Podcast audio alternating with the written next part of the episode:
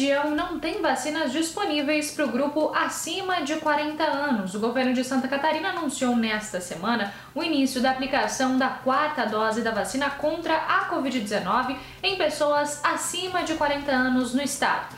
Em Itajaí e Balneário Camboriú, porém, as prefeituras estão sem doses do imunizante. Por conta disso, as duas cidades ainda não anunciaram o início da aplicação nessa faixa etária.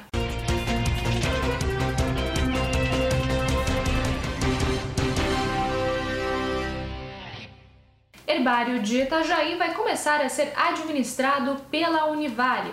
O avanço no processo de transição do herbário Barbosa Rodrigues de Itajaí para a Univale marcou a cerimônia de comemoração dos 80 anos da entidade nesta quarta-feira.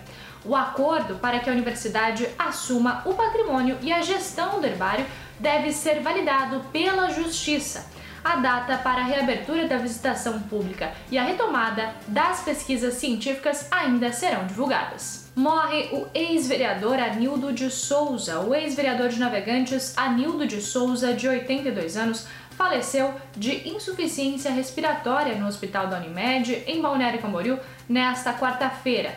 Ele foi eleito vereador nas eleições de 1966 e vice-prefeito em 1968. A Câmara de Vereadores emitiu uma nota de pesar e declarou um luto oficial de três dias. Esses foram alguns dos destaques desta quarta-feira aqui na região. Confira mais em diarinho.net.